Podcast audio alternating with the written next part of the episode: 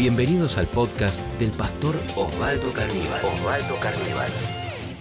Esta mañana muy temprano, antes de participar de la mañana de gloria, el Señor me daba eh, una palabra que es eh, la que vamos a estar compartiendo en esta oportunidad. Juntos vamos a estar eh, en estos tiempos que la verdad que son tan difíciles, tan complicados, con gente que no le está pasando bien. Y el Señor me daba esta palabra, cómo poder enfrentar estos momentos. Puedo asegurarte que es imposible si no tenemos paz. Si tenemos paz, podemos enfrentarlo todo sin lugar a dudas. Por eso conocer a Jesús es conocer la paz. Conocer a Jesús es conocer la paz. Y esta es la primera experiencia. Ahí lo tenemos. Mira, conocer a Jesús es conocer la paz. ¿Por qué podemos decir esto? Creo que hay gente que daría todo lo que tiene por tener paz. Y la paz no se puede comprar. Hay gente millonaria que muchas veces me ha tocado hablarle y, me dicen, mire pastor, yo haría cualquier cosa por tener paz. Pero ellos se han dado cuenta que el dinero no sirve. Uno no puede ir al médico y decirle, me receta paz. Uno no puede ir a la farmacia y pedirle comprimidos paz. Porque la paz es una persona. Y la persona se llama Jesús. La paz es una persona que se llama Jesús. Es decir, la paz no es un fluido. La paz no es una emoción. La paz es una persona y que cuando conocemos a Jesús, de Jesús fluye la paz. Por eso le puse por título a esta palabra, recibe la paz de Jesús. Otra vez, recibe la paz de Jesús. ¿Qué te parece si levantas tus manos y ahí donde estás, decí conmigo, yo recibo. Vamos, todos juntos, yo recibo la paz de Jesús. Esto es fantástico. Luego que tenemos paz, podemos decir que vengan los problemas, que vengan las adversidades, vamos a ponerle el pecho y la vamos a enfrentar. Vamos a la palabra del Señor, vamos a Juan capítulo 16. Quiero que puedas leer conmigo Evangelio según San Juan capítulo 16.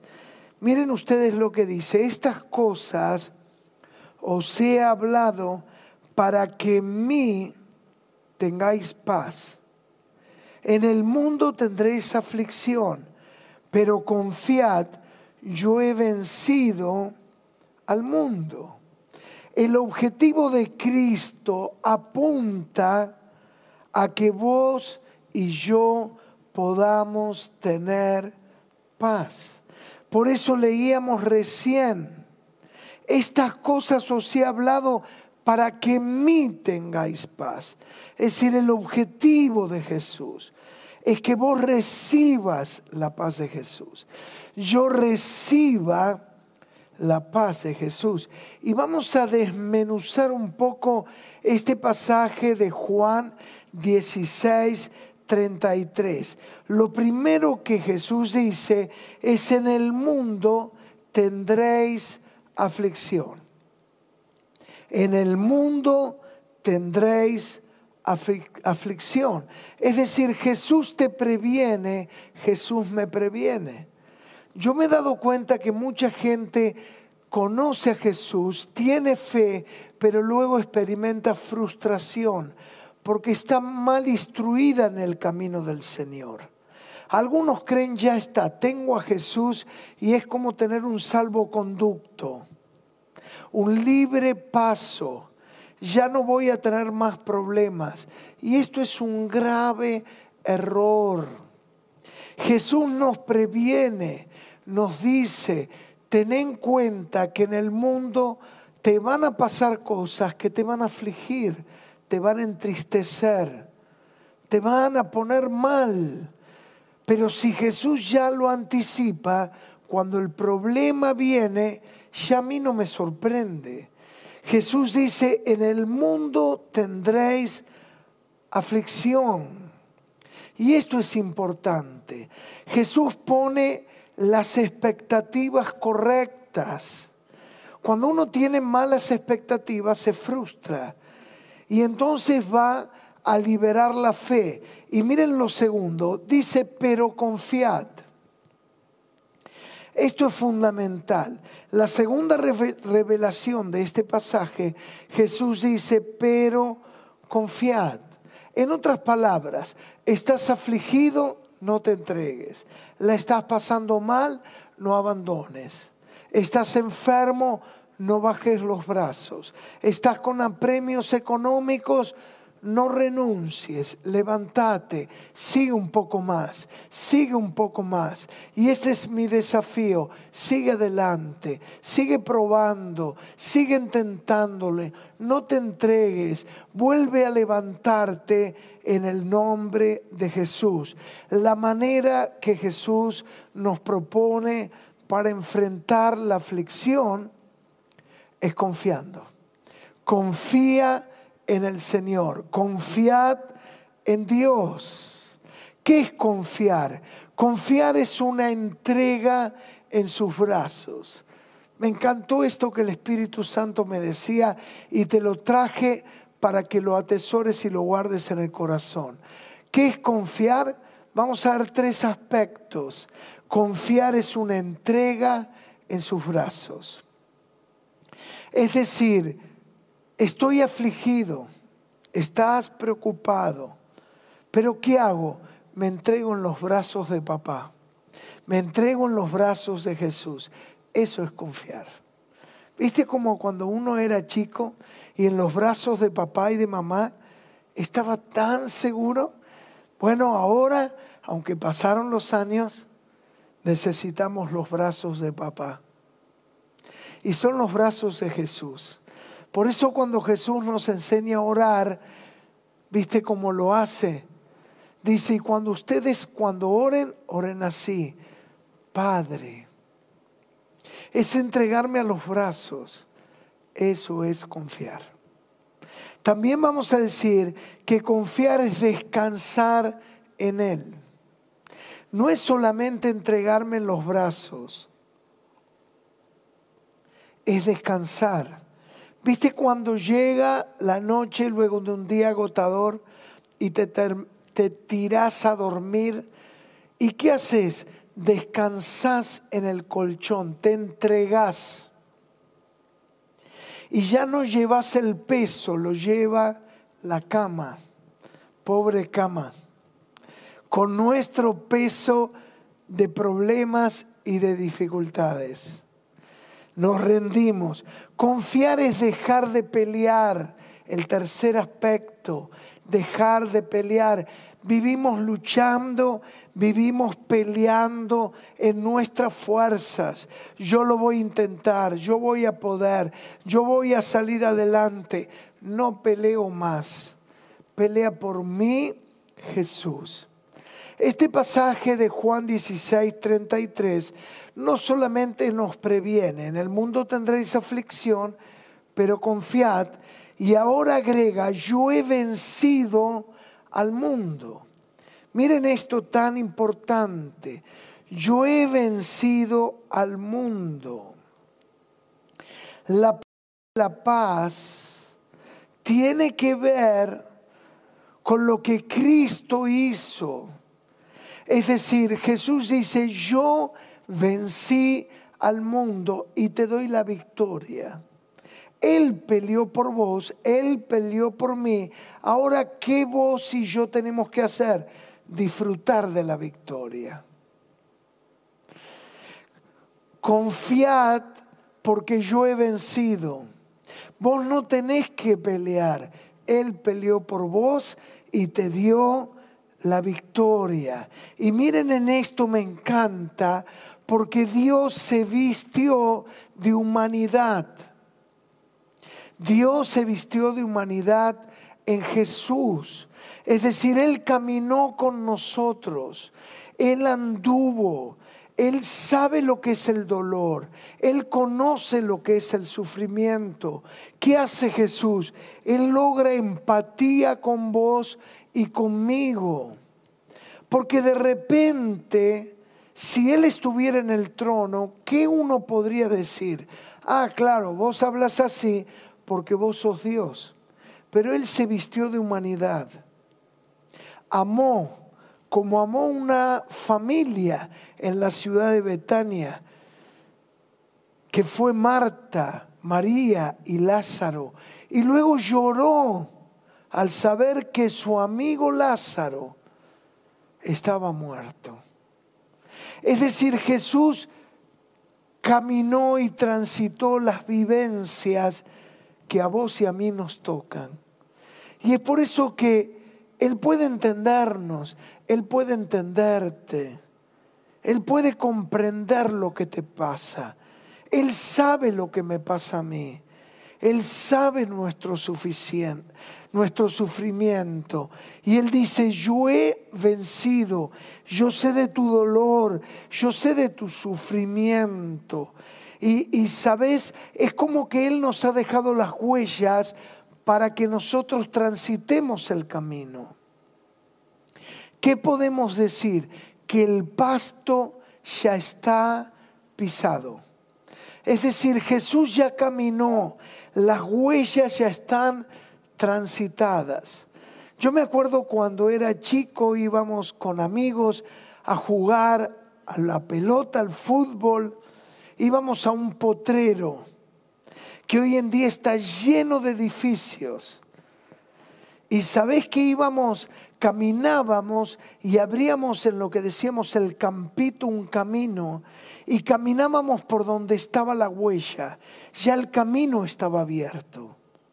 Y esto es lo que Jesús hizo. Él caminó por delante.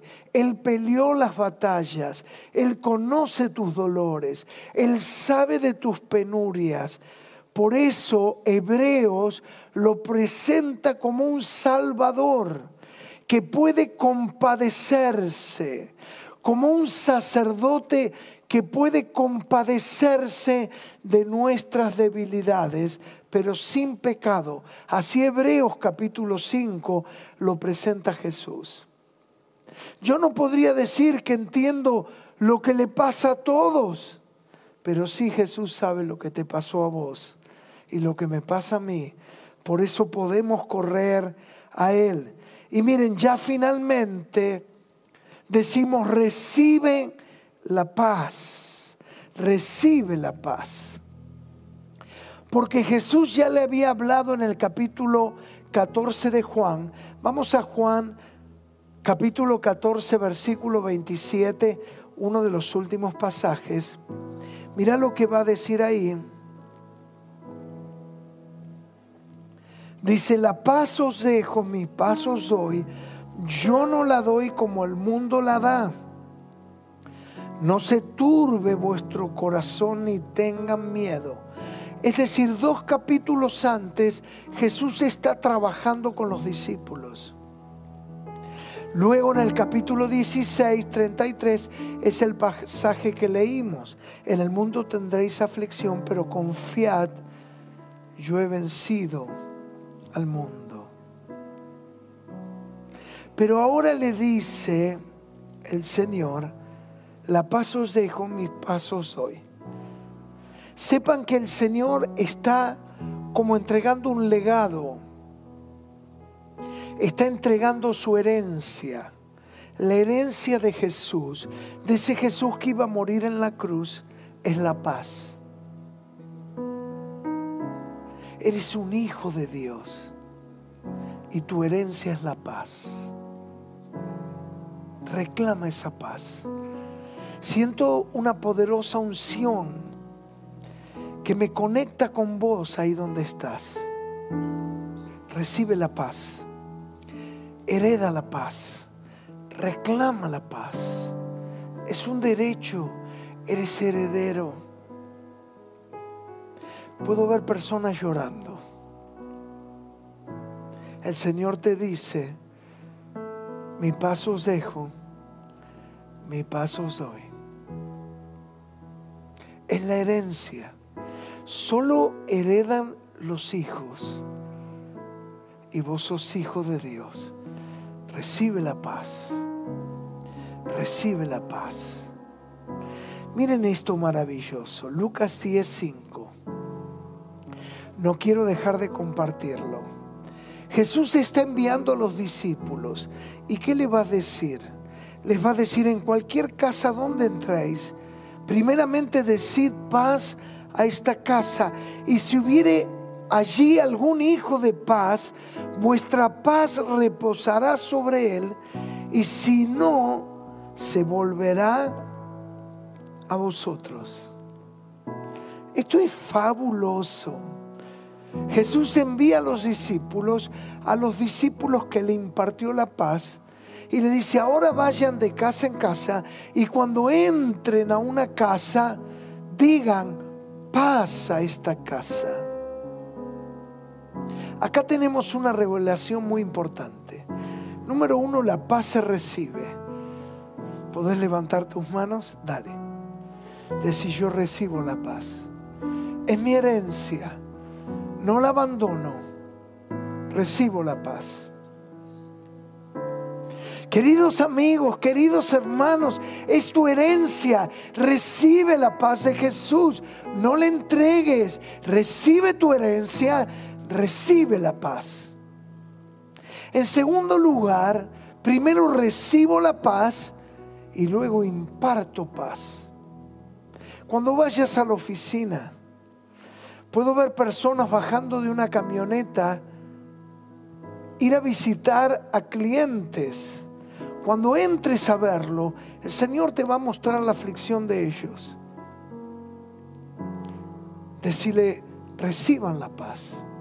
Porque la paz se recibe para impartirla. Cuando vayas a una casa, decirles, reciban la paz.